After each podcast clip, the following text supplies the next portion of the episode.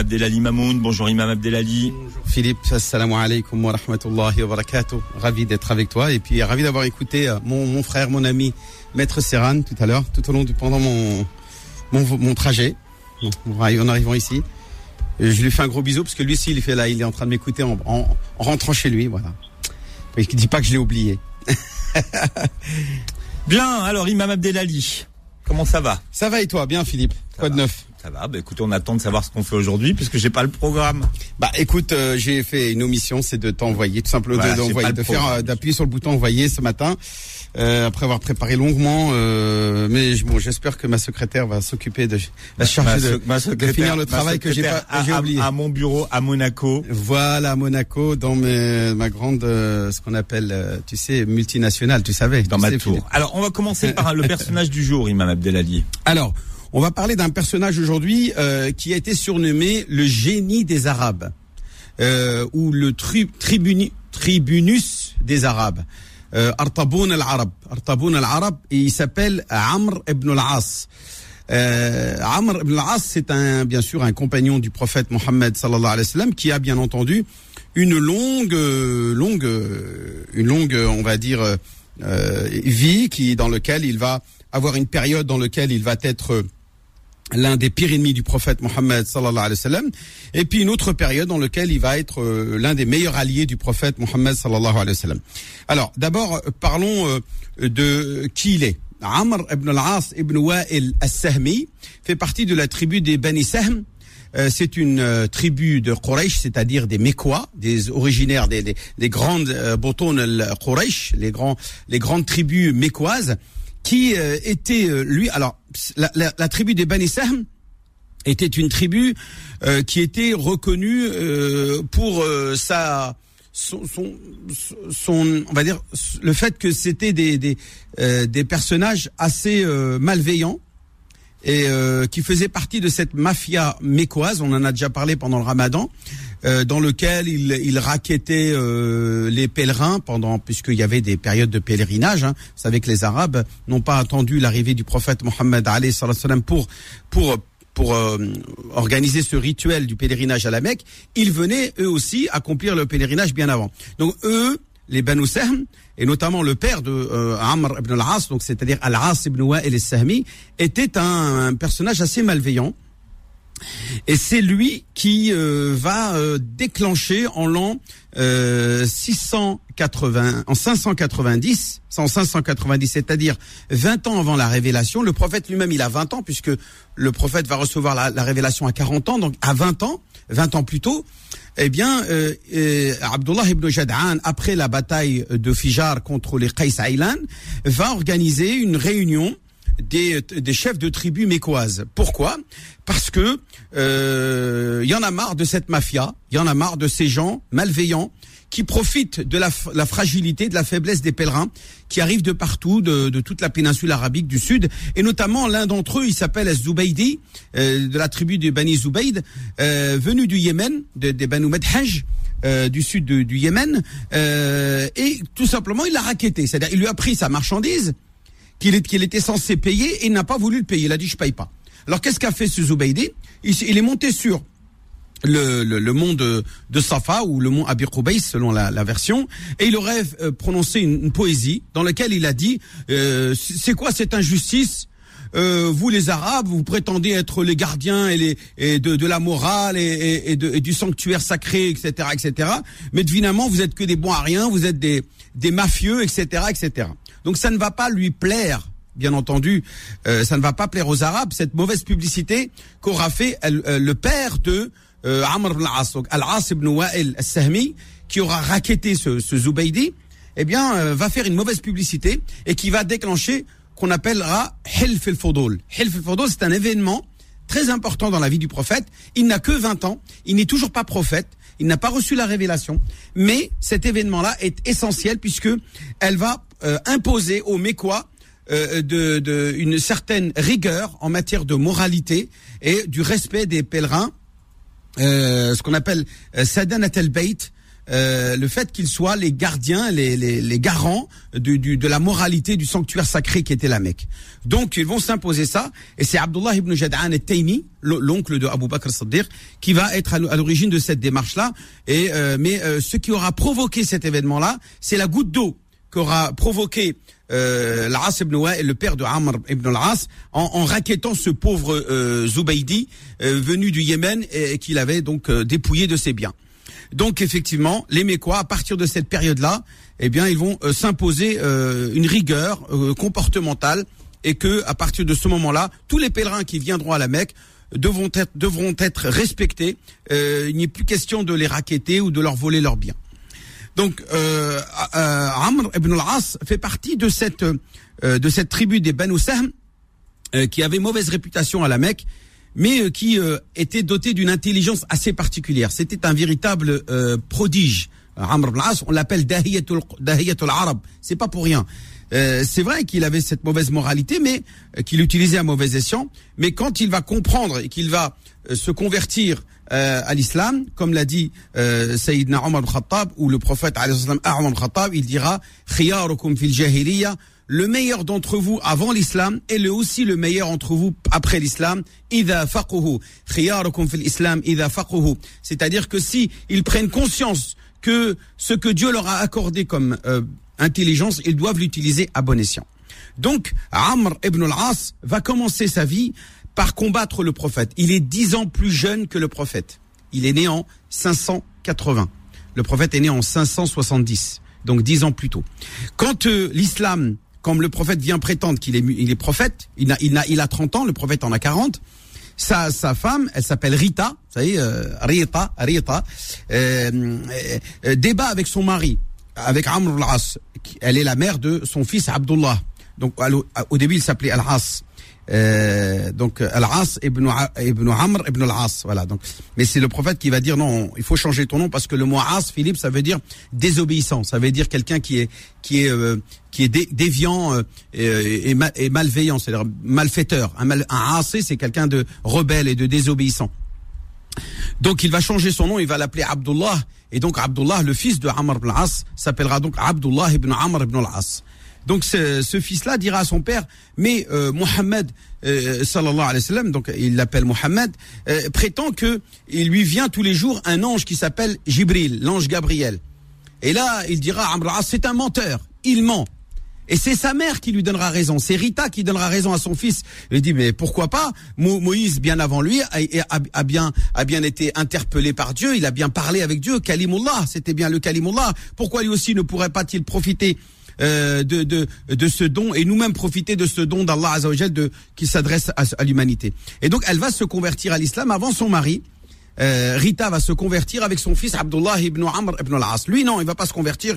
Il est prêt, il est très orgueilleux. C'est un personnage assez euh, euh, charismatique. C'est un notable de la Mecque. Euh, c'est pas un moins que rien, quoi. C'est une, une personne très très imposante et il est très influencé par euh, pas mal de monde autour de lui et notamment Abu Jahl, Abu Sufyan, etc., etc.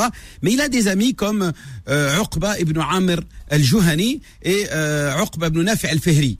Euh, qui bien bien entendu, qui est son demi-frère aussi, euh, qui euh, sera le conquérant du Maghreb bien plus tard. Je parle de Uqba ibn al-Fihri.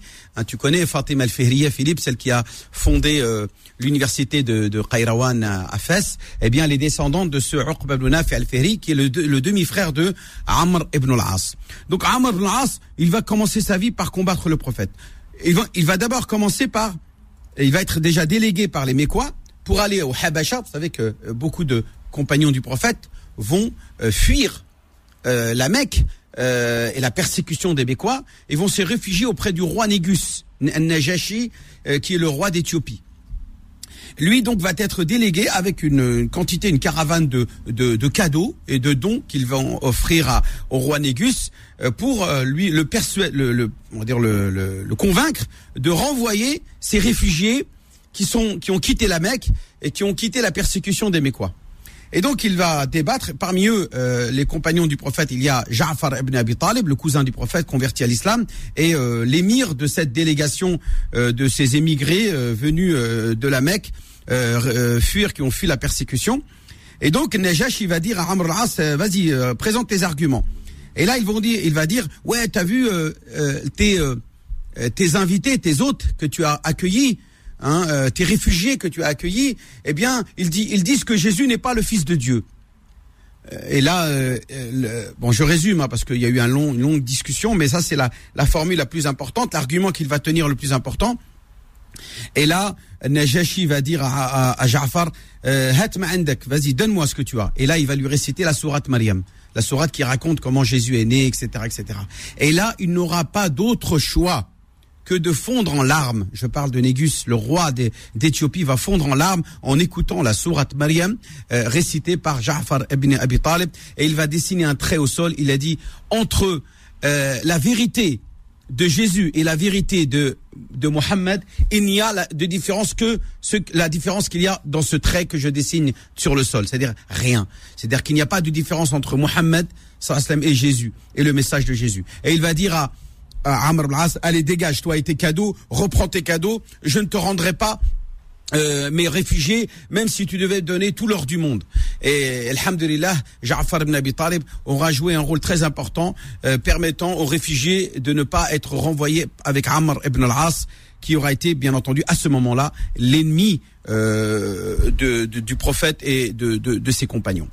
Donc, euh, c'est ainsi qu'il va participer à toutes les expéditions et les batailles qui vont avoir lieu contre le prophète Mohammed sallam, notamment la bataille de Badr, la bataille de Uhud, il est contre le prophète, la bataille de Khandaq, la, fameuse bataille du fossé, où est-ce que 10 000 hommes vont se réunir, les Banu Asad, les Banu Ratafan et les, et les Quraysh vont se réunir aux portes, les coalisés, ces fameuses coalisées, euh, aux portes de de, euh, de Médine où le prophète va être obligé euh, pour éviter la confrontation et on va dire la, la, euh, que qu'il y ait une, une véritable bataille en, c'est-à-dire meurtrière eh bien il va creuser un fossé qui aura été l'idée de Salman el-Farisi qui dira au prophète nous chez les Perses quand on veut pas affronter nos ennemis eh bien on creuse un fossé entre nous et eux. Et le prophète va creuser ce fameux fossé. Nous sommes l'année 5 de l'Égir. Et lui n'est toujours pas musulman.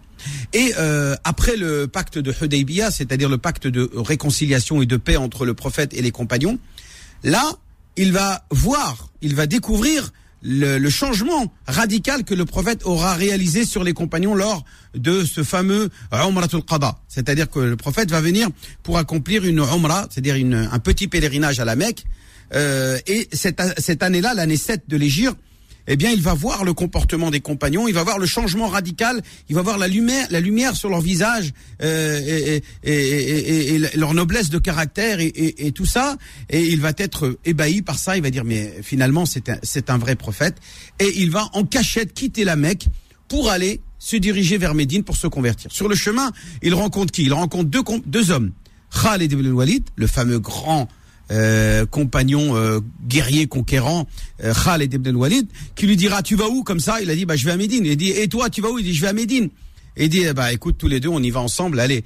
Et ils arriveront ensemble. Et il y a aussi avec eux Abu Huraira hein, qui, qui arrivera lui de Daous de la tribu des Daous au sud de la Mecque.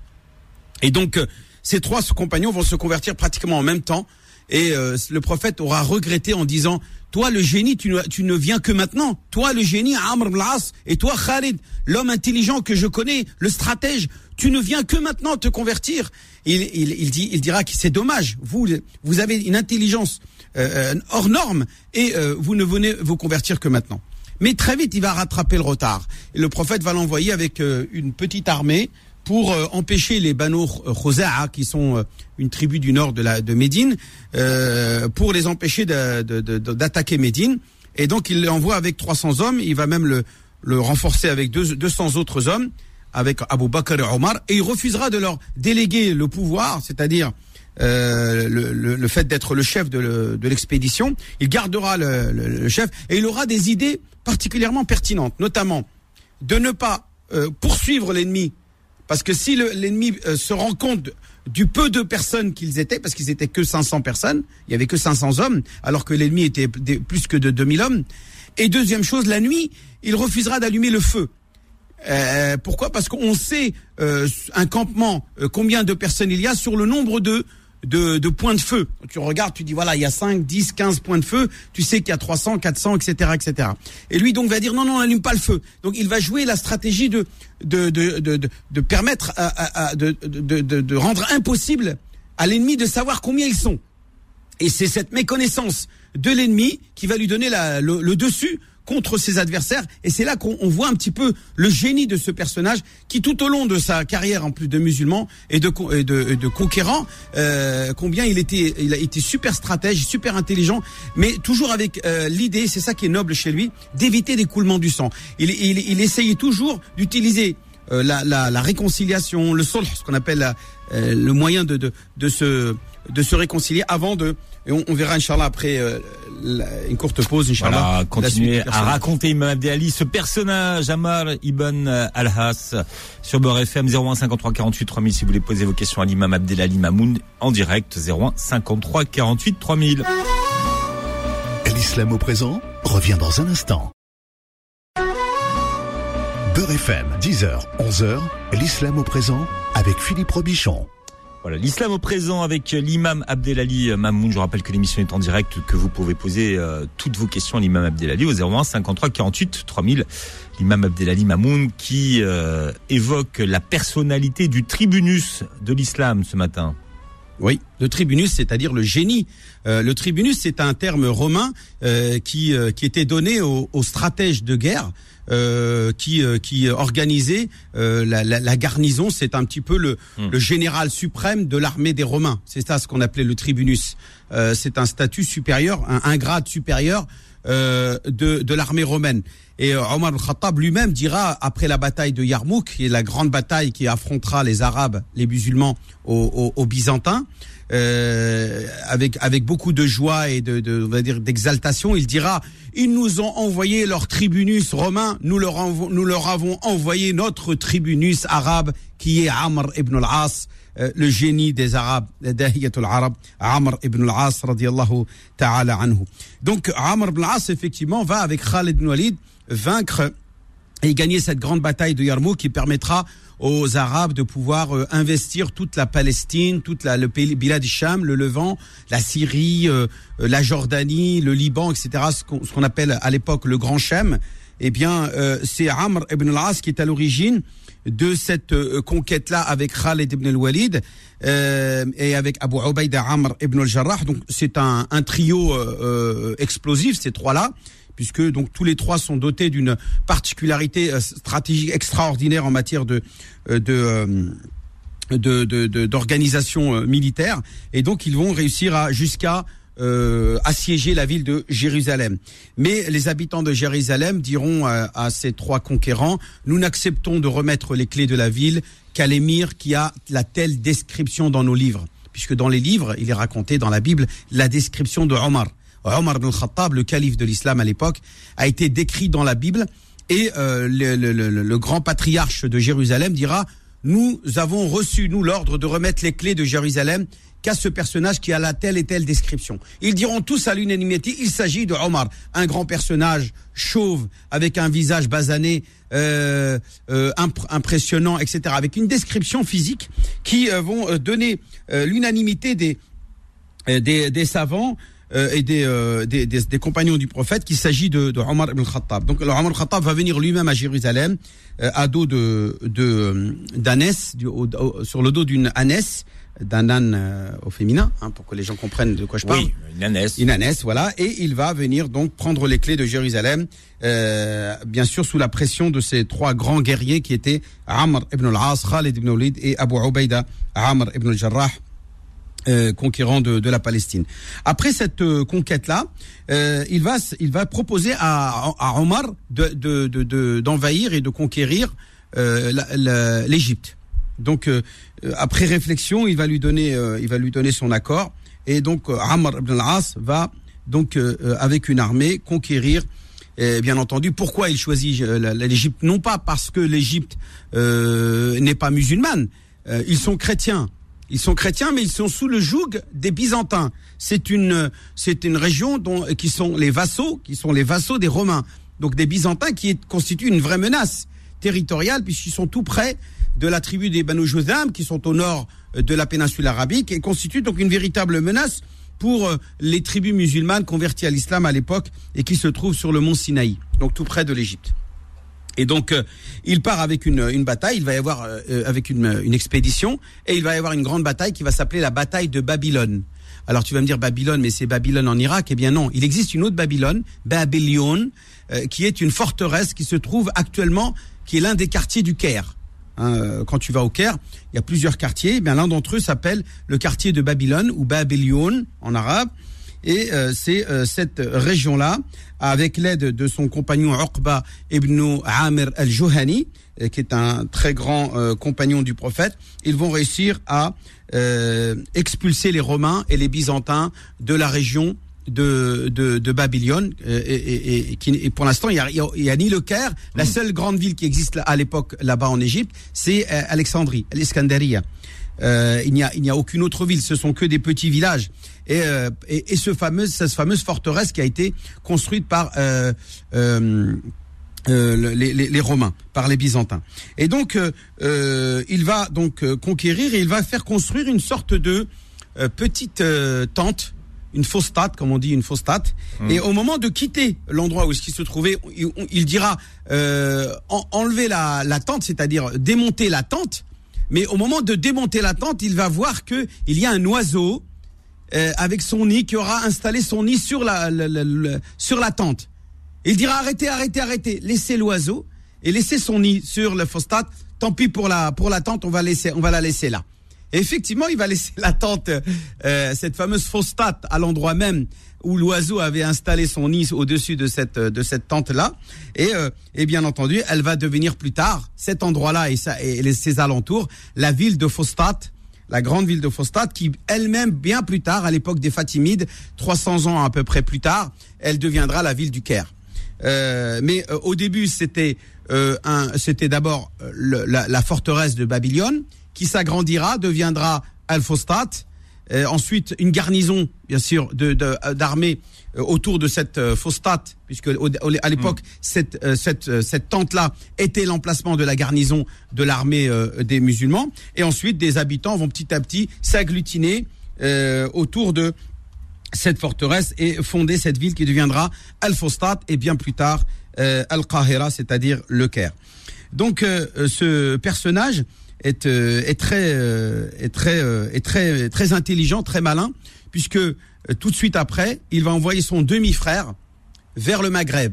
C'est Uqba ibn Naf al-Fihri qui va affronter là encore une fois euh, les garnisons euh, romaines, des Byzantins toujours qui sont installés en Afrique du Nord. Ils dominent pratiquement euh, tout le, le pourtour méditerranéen et le sud du pourtour méditerranéen va être, on va dire, récupéré et euh, par les musulmans. Alors je signale que les chrétiens euh, du nord de l'Afrique n'ont jamais, ne vont jamais faire l'objet de persécutions.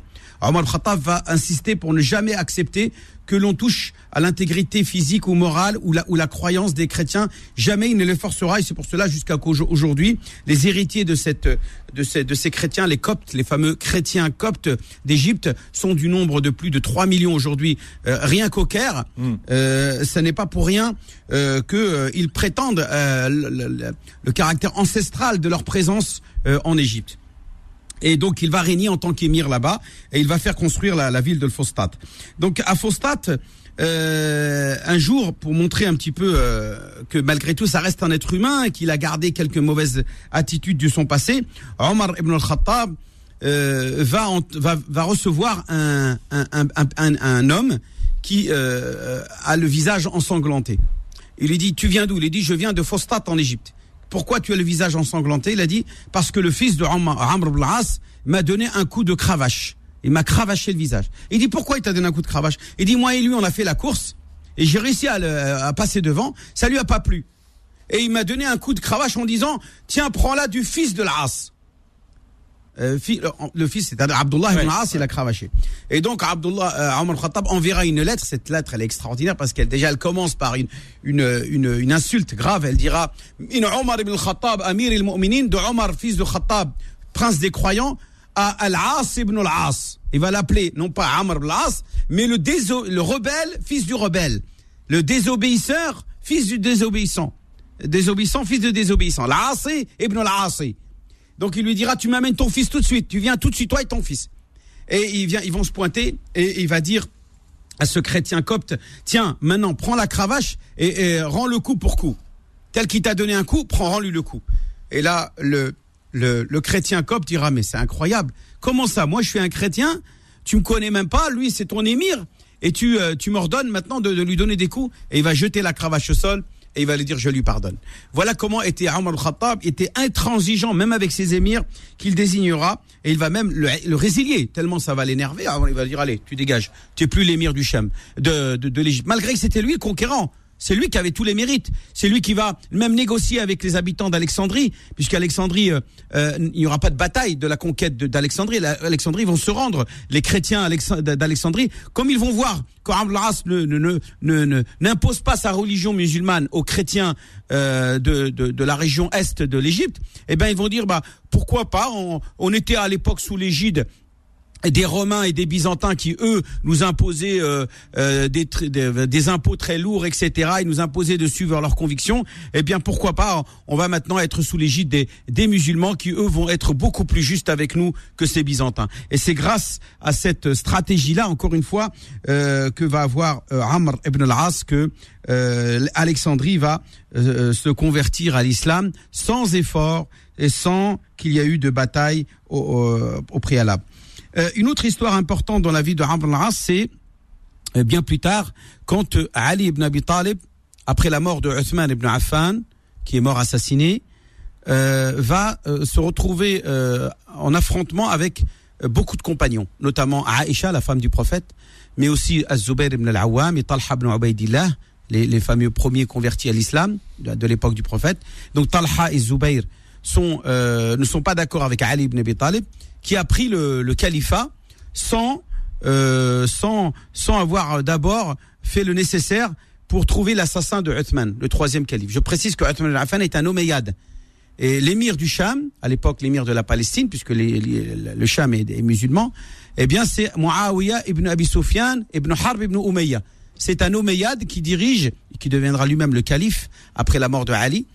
Euh, Muawiyah n'accepte pas de prêter allégeance à Ali l'émir euh, de Koufa, euh, alors que lui, il est l'émir de, de Cham. Euh, et donc, comme Ali n'est pas content, eh bien, il va envoyer. D'abord, il va y avoir, il va y avoir une grande bataille qu'on va appeler la bataille de Safin.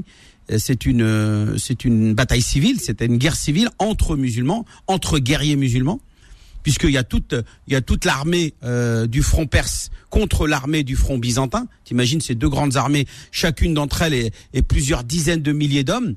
Et donc, euh, euh, il va y avoir une grande bataille qui va provoquer la mort de plusieurs dizaines de milliers de morts. Donc, c'est puisque ce, ce, sont à l'époque des gens qui refusent de, de fuir l'ennemi. Donc, c'est tout plusieurs jours des, des cadavres et des gens, des, des, des hommes et des compagnons qui tombent et qui meurent euh, lors de cette bataille. C'est un des moments sombres de l'histoire de l'islam, il faut le reconnaître, puisque là on est face à des compagnons qui tuent d'autres compagnons, des hommes musulmans qui tuent des musulmans. C'est la bataille de Safin, en l'an 36 de l'Égypte.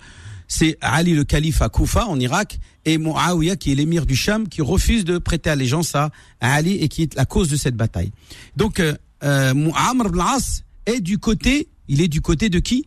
Il est du côté de Muawiyah. Pourquoi il est du côté de Muawiyah? Parce que Ali aura commis une erreur. C'est quoi cette erreur? C'est qu'après la première bataille du chameau, qui est une bataille qui aura lieu contre Aïcha, et, et, et Talha et il va demander au fils de Abu Bakr de ramener sa sœur Aïcha, parce que Aïcha c'est la fille d'Abu Bakr, hein, tout le monde le sait, euh, de la ramener à Médine et d'aller ensuite euh, en Égypte pour euh, pour pour prendre la place de Amr, donc pour on va dire enlever euh, l'émirat de, l'Égypte à Amr ibn As et de la prendre pour lui. Donc c'est le fils de Abu Bakr, Abdurrahman ibn Abi Bakr, qui va prendre le pouvoir en Égypte. Et, euh, et ça, bien sûr, euh, Amr ibn As, il va pas l'accepter. Il va pas admettre. Pourquoi tu, pourquoi tu m'enlèves? C'est que c'est moi qui a conquis la ville de, de, de l'Égypte. Pourquoi tu m'enlèves l'Égypte? Et là, donc, qu'est-ce qu'il va faire Amr Il va être dans le camp de Muawiyah. Il va se retrouver dans le camp contre Ali. Et donc, vers la fin de la bataille, comme Muawiyah voit que son armée commence à perdre, parce qu'ils sont moins nombreux, euh, il, il va dire, Amr al-As va lui faire une proposition intelligente. Il dit, prends des Corans, prends des livres du Coran et accroche-les au bout des lances et présente-toi devant l'armée de Ali avec les Corans sur les lances. Ah bon? Eh bien, dis, vas-y, fais-le, tu verras. Et là, ils vont dire, euh, al-hukmu lillah, al-hukmu lillah. Nous voulons la loi de Dieu, la médiation divine. C'est-à-dire, nous voulons que le Coran soit entre nous, no- notre, puisque nous suivons la même religion, nous suivons le même livre, eh bien, faisons en sorte que ce livre-là, qui est le Coran, euh, nous réconcilie. Ali refuse dans- un premier temps, mais son armée vont dire il y a trop de sang, il y a trop de morts, il faut qu'on accepte la réconciliation. Au début, il refuse, mais finalement, il va accepter. Ben, et, et vont, ils vont dire ensuite bon, qu'est-ce qu'on fait? Ben, il dit on va, on va désigner deux médiateurs, un médiateur du côté de Ali et un médiateur du côté de Muawiyah. Qu'est-ce qu'il fait Muawiyah? Il décide de désigner qui ça, bien sûr, le génie de Quraysh, Dahiyat al-Arab, Amr ibn al-As, va être désigné comme le médiateur du camp de Muawiyah, alors que Abu Musa al-Ash'ari, qui est du côté de Ali, va être désigné pour représenter Ali dans cette médiation. Et finalement, les deux se mettent d'accord. Au bout de trois jours, hein, ils discutent, ils discutent, ils discutent, ils débattent, euh, de, de résilier les deux. Ils résilient les deux. Donc on va dire, on enlève Ali et on enlève Muawiyah. On va désigner un nouveau. On va réunir les, les, les tout premiers compagnons du prophète, les, ce qu'on appelle l'Ashar al-Mubashirin, et on va désigner un nouveau calife. Donc ils sortent tous les deux de leur euh, réunion et euh, Abu Musa al-Ash'ari euh, euh, prend sa bague qu'il avait au doigt, il la sort de son doigt, il lui dit je, je, je me désavoue de Ali de la même manière que j'enlève cet anneau de mon doigt, que je désavoue cet anneau de mon doigt. Qu'est-ce qu'il va faire Amr al-As Il va prendre l'anneau de Abu Moussa et il va le mettre à son doigt. Il va dire et moi au contraire, je prête allégeance à Muawiyah de la même manière que je mets cet anneau à mon doigt. Donc il aura trahi l'accord. Il aura trahi cet accord. Et donc finalement, euh, les, ça va créer un peu le désordre dans le camp de Ali. Ali va dire mais qu'est-ce que t'as fait Abu Moussa? C'est pas comme c'est pas ce que je t'ai demandé de faire. Je t'ai demandé de, les convaincre de, de, de prêter allégeance à, à mon califat. Et là, bien entendu, euh, les rangs de Ali vont se disloquer et euh, va provoquer la création d'un courant, un nouveau courant qui, qui va s'appeler les Khawarij les Khawarij, qui aujourd'hui s'appellent les Daesh. Hein, ce Voilà, sont ouais. les, les, an- les ancêtres des, des Daesh. On en parlera euh, tout à l'heure. L'imam Abdelali euh, Mamoun est à votre disposition et répond à vos questions en direct. C'est l'islam au présent. Vous nous appelez au 01 53 48 3000. 01 53 48 3000. L'islam au présent revient dans un instant. Beurre FM, 10h, 11h, l'islam au présent avec Philippe Robichon. Voilà, et l'imam Abdelalou qui est à, à- Abdelalou, Abdelali qui est avec nous et qui nous raconte. euh, Oui, Amr al-As ibn voilà, Wa'il al-Sahmi. Tiens, on a, on a 01 53 48 3000. On a Assina qui nous appelle de Deauville. Bonjour Assina. Oui, oui, bon, euh, salam alaikum, bonjour à tout le monde. Bonjour. Vous habitez Deauville, vous maintenant? Non, pas Deauville, j'ai pas dit Deauville. J'ai Qu'est-ce dit que. Vous avez dit quoi? Lille. Ah, Lille, Lille. oui, parce que, parce que là, moi, je vois Assina de Deauville, je dis non. Euh, Non, c'est Lille. non, non, Lille. non, non, non, quand même, quand même. Je suis entre Valenciennes et Lille. Mais D'accord. j'ai dit Lille, j'ai pas dit Deauville. D'accord, ok, très bien. Très bien, voilà. Assina, Assina, grande vainqueur du, du quiz du Ramadan d'ailleurs. Ouais, ouais, ouais. merci. Ah, c'est elle, d'accord. Bah oui, attends, ça fait quelques années que je- on la connaît, Assina, Imam Abdelali. D'accord. Alors, la famille. Assina, qui pose toujours des questions simples mais compliquées, vous allez voir. Euh, Pourquoi faire euh, simple le- quand on le- peut faire compliqué, tu vas me dire? allez-y. Pardon? Oui, allez-y, Hassina, on vous écoute. Posez votre question. Euh, la question, c'est euh, la question, c'est quand euh, je vous ai appelé euh, pendant le Ramadan les derniers jours pour le, la célébration de du, de la nuit du 27. Vous vous rappelez? Oui. Et, et la question des dates. C'était une question de date, Euh, Assina. Ouf, On, Oui. on va pas revenir sur ce sujet quand même. Non, non, mais pourquoi pas? Pourquoi pas? Non, non, ben non, j'ai- parce que c'est plus, le, c'est plus le, c'est plus le moment, quoi. On va plus. Non, non, non, non, non, non, non, juste, juste quelque, quelque chose qui, qui n'allait pas, tout simplement. Je, si la- cette chose-là, c'est qui est, euh, il faut dire que la, la- il faut préciser que le, la nuit de, dou- de, de doute, elle change. Tout simplement, parce que pour que les gens n'attendent pas que le 27, ils loupent les autres Madame, madame, ce que vous dites là, madame, ce que vous dites, c'est à moi de le dire, puis c'est moi l'imam ici, premièrement. Secondo, excusez-moi. Secondo, c'est un, un avis divergent sur la question. C'est certains savants qui disent qu'elle elle change tous les ans. C'est pas l'avis de tous les savants. Il y a beaucoup d'autres savants qui disent que c'est le 25, d'autres disent que c'est le 27, d'autres disent que c'est le 29. On va pas tergiverser des heures et des heures pour parler de cette question Euh, de la nuit, de la nuit du destin, qui, je rappelle, se trouve lui-même le prophète. Gala laqad unsituha. T'as famille Adil Kalima? Dieu a Mhm. fait en sorte que je l'oublie. Laqad unsituha. Hein, euh, euh, euh, et Allah Azza wa Jal, dans sa grande sagesse, a voulu que le prophète oublie la, la nuit précise dans laquelle il y a lieu cette nuit du destin, pour justement motiver les musulmans à, à jeûner les, ou, à, ou à être encore plus dans la dans l'engouement et dans la pratique religieuse lors de ces dix dernières nuits du Ramadan. Hein oui. Euh, donc Euh, finalement, euh, on va pas, on va pas, je, je dis bien, on va pas tergiverser des heures et des heures pour parler de cette question. Si vous avez une question euh, qui Euh, faire, non, faire parce que c'est important, le, Oui, le, mais c'est important. est-ce que- est-ce que- j'ai répondu une question aussi. est-ce que j'ai répondu à votre question là? Non. Euh, Donc vous voulez encore pas- donner des pas- précisions Non, non, non, pas vraiment. Parce que pourquoi? Euh, le- le- le- la, la- la nuit du, dou- la nuit du 27, une fois, je l'ai observé, le 27. Et les autres fois, l'année passée, je l'ai observé, observé le 29. Et cette année, je l'ai observé le 23. Donc, c'est un- vraiment ce que je vous dis, c'est c'est de la vérité. Je l'ai observé il y a des années, je crois en 2015 ou 2016, le 27.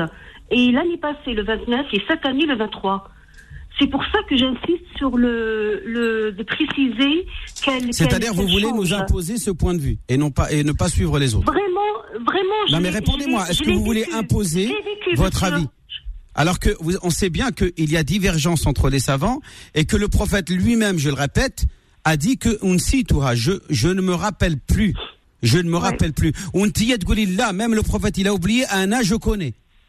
Non, j'ai pas Bah dit si. que je connais. Ah si, non, vous dites que pas compris. cette année c'est le Non. 23, euh, l'autre année c'était je sais pas quoi. As- Assina, ce que vous avez, ce que vous voulez dire avec nous, c'est que cette année, par exemple, vous, vous l'avez vécu, Oui. le, vous l'avez vécu le 23. On est Voilà. d'accord. Voilà, Voilà, c'est ça. Elle, ça. elle sait- elle- elle est sûre que c'est le 23. Non, mais vous- Personne sait non. c'est quand, elle, elle sait. Non, Assina, elle dit ce qu'elle dit, c'est qu'elle l'a vécu elle. Ah, elle l'a vécu, elle. Elle, D'accord. parle- elle vous parle pas de Non, vous. non, non, non, mais elle, quand elle vient nous le dire euh, à la radio et, et qu'elle qu'elle qu'elle fait entendre tous les musulmans, c'est que elle est en train de dire que ce qu'elle a vécu elle, c'est ce que doit accepter tout le monde. Non, elle l'a vécu elle. J'ai- c'est- c'est- ce qu'elle a vécu elle. C'est ce que j'ai l'impression. Non, Peut-être c'est- que c'est j'ai ce que vous avez vécu vous. Voilà, c'est ce que vous avez vécu vous. Vous, vous pensez que c'est euh, tout le monde doit l'accepter Non, non, euh, non, j'ai pas dit ça parce que Ah. toutes les signes le lendemain, j'ai. j'ai Madame, répondez-moi. Est-ce que votre point de vue, vous voulez que tout le monde le croie euh, C'est-à-dire euh, Par l'adopte, l'imam, votre l'imam, hein Monsieur l'imam, j'aimerais parler. Le, le, la, le- le matinée de- du 27, le matin du, le- euh, du 27, Mhm. il y avait pas, il y avait aucun signe qui dit que et- et hier c'était la nuit du destin. Mhm. Par contre, j'ai, euh, C'est quoi euh, les signes? C'est quoi le signe? C'est quoi le signe qu'on a évoqué C'était quoi le signe? Hein Normalement, c'est quoi le signe, signe Comment on sait que le matin, bah, bah, c'est. Le... le. Vous le savez, les signes, vous le savez. Oui, Rappelez-nous-le. Rappelez-nous-le. Bah, il n'y avait pas des rayons euh, du soleil. Et j'ai pu regarder. C'est-à-dire quand le soleil, se lève le matin, il sort blanc, c'est-à-dire le soleil sort euh, d'une couleur blanche sans éclat. Voilà. C'est ça. C'est ça. Voilà, monsieur. D'accord. Et, Et, donc vous l'avez euh, constaté en France, d'accord? Oui. Alors que le prophète, lui, il l'avait constaté à Médine, en Arabie. Oui. Et que euh, Oui. vous comprenez bien que euh, le climat n'est pas du tout le oublié. même. Mais il a oublié. D'abord, il l'a oublié d'abord, et puis d'autres Voilà. compagnons, je dis bien des compagnons, pas simplement des ulama, ont euh, constaté, ont, ont- ont eu cette ijtihad de penser que c'était le 27. Donc moi, je suis pas là pour dire allez, il faut à tout prix, coûte que coûte, qu'on sorte avec euh, un avis euh, ferme sur quel moment aura lieu l'Aïd Qadr. Est-ce que c'est une nuit qui est en mouvement? Est-ce que c'est toujours le 27 Est-ce que c'est toujours le 29 Est-ce que c'est toujours... Mm. En tout cas, on sait que c'est une nuit impaire des dix dernières nuits du ramadan.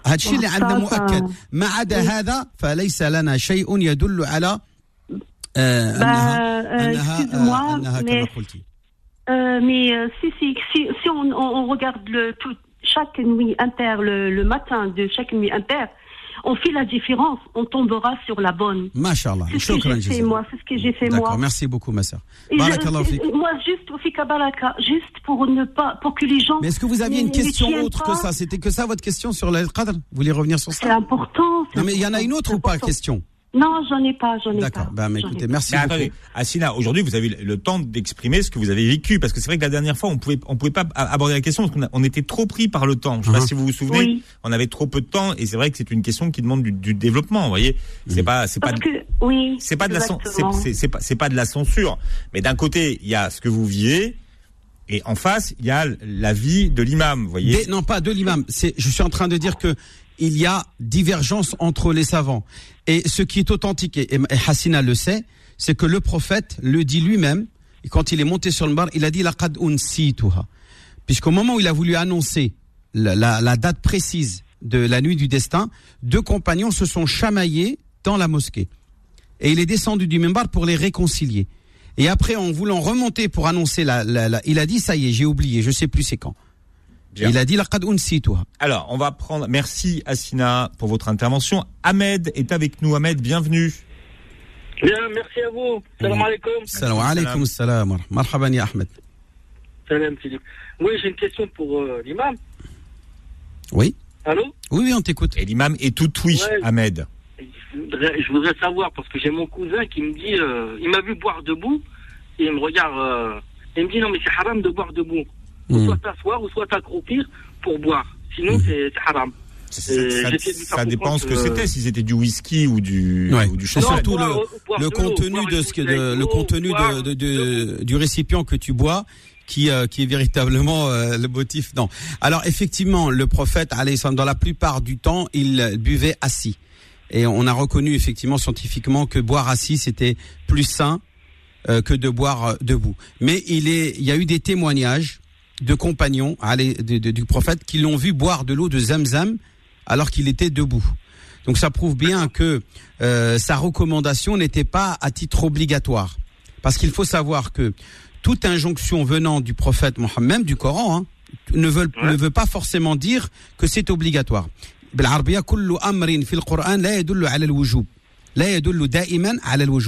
Tout ce qui est, euh, par exemple, quand dans le, dans le Coran, Dieu, il dit « ou vous les croyants, quand vous contractez une dette, écrivez-la. C'est un ordre. Écrivez-la, c'est un ordre. On est bien d'accord, c'est un verbe à l'impératif. Mais est-ce que le prophète a toujours écrit ses dettes? On sait qu'avant sa mort, il a réuni ses compagnons pour leur dire qui parmi vous à qui je dois de l'argent, car je ne me rappelle plus à qui je dois de l'argent. Et un compagnon s'est levé, il a dit, à Rasulallah, oui, effectivement, un jour, tu m'as demandé de te prêter euh, telle et telle chose, et euh, je te demande aujourd'hui de me le rembourser. Et le prophète l'a remboursé. Donc c'est la preuve que euh, le prophète n'a pas toujours écrit ses dettes et que écrire une dette finalement c'est recommandé et que l'injonction divine dans lequel Dieu dit écrivez-la, c'est-à-dire la dette, dans le grand verset qu'on appelle Ayat ad-Dain, qui est le plus grand verset du Coran, qui fait une page entière dans Surat al-Baqarah. Ya ayyuhalladhina amanu idha tadayantum bidaynin ila ajalin musamman faktubuh ila akhir al-aya. Donc faktubuh dans le, le verset coranique écrivez-le. Ça ne veut, ça ne voulait pas dire obligatoirement mais une recommandation que c'est recommandé que c'est bien de le faire. De la même manière quand le prophète buvait assis et qu'il recommandait ses compagnons à boire assis, il l'a dit de manière recommandée, que ça voulait pas dire que c'est obligatoire. Pourquoi? Comment on sait nous que c'est pas obligatoire? Tout simplement, on le sait en étudiant les qara'in. Qu'est-ce que ça veut dire les qara'in? Les ça veut dire les euh, les références scripturaires, c'est-à-dire les textes coraniques et prophétiques qui parlent de sanctions, de iqab en, cas de délaissement de l'injonction. Par exemple, quand Dieu dans le Coran il dit wa wa accomplissez la prière et acquittez-vous de la zakat. On est bien d'accord. C'est un ordre. Là encore, acquittez-vous de la zakat. On prend l'exemple de la zakat. Acquittez-vous de la zakat. Tout le monde sait que s'acquitter de la zakat, c'est obligatoire. C'est pas recommandé. C'est pas seulement recommandé, c'est obligatoire. Mais sunna, fard. Et comment on dit, pourquoi on dit que c'est fard? Pourquoi, qu'est-ce qui nous fait dire? Bah, tout simplement parce que dans le Coran, encore une fois, Dieu parle de, san- de sanctions. Il parle de punition, de châtiment dans le cas où tu délaisses cette injonction. Dans le verset dans lequel Dieu dit, il y a, euh, euh, il dit, euh, euh, ya amanu, euh, naam. Ah, j'ai j'ai un trou là, Philippe. Alors, attends, là, là, là, en arabe, je peux pas, je peux pas vous le faire. Alors, oui, le je sais bien, je sais bien. pas en arabe. Euh, donc dans, dans, dans le verset euh, et Allah Azza wa Jal, il parle de euh, euh, de de al- alladhina yaknizuna voilà c'est revenu alladhina yaknizuna adh-dhahaba wal-fiddata wa la yunfiqunaha fi sabilillahi fabashshirhum bi'adhabin alim ceux qui thésaurisent ceux qui thésaurisent leur argent et qui ne le, qui n'en fait pas don euh, sur, le, sur le sentier de Dieu, annonce-leur un châtiment douloureux. Annonce-leur un châtiment douloureux. Donc, ça veut dire clairement que la zakat est obligatoire parce que dans un autre verset, il part dans le cas où vous délaissez la zakat, l'acquittement, vous, là il parle, vous faites l'objet d'un châtiment. Donc c'est la preuve que c'est obligatoire. Hein, euh, l'obligatoire, c'est ce qui fait l'objet d'un châtiment dans le cas où on le délaisse. Voilà la définition de ce qui est obligatoire. Donc on dit que la zakat est obligatoire, contrairement à, par exemple, boire debout, c'est pas obligatoire. Est-ce que ça répond à votre question, Ahmed? Merci beaucoup, Philippe. Merci. Merci Ahmed, à bientôt. Merci d'avoir été avec nous. Imam Abdelali, on vous retrouve vendredi prochain. Et dans un instant, vous avez rendez-vous avec vos petites annonces sur Beurre FM. Vous nous appelez au 01 53 48 3000. Salam Voilà, le temps de changer de but de bureau, de studio au 01 53 48 3000. Retrouvez l'islam au présent tous les vendredis de 10h à 11h et en podcast sur beurrefm.net et l'appli Beurre FM.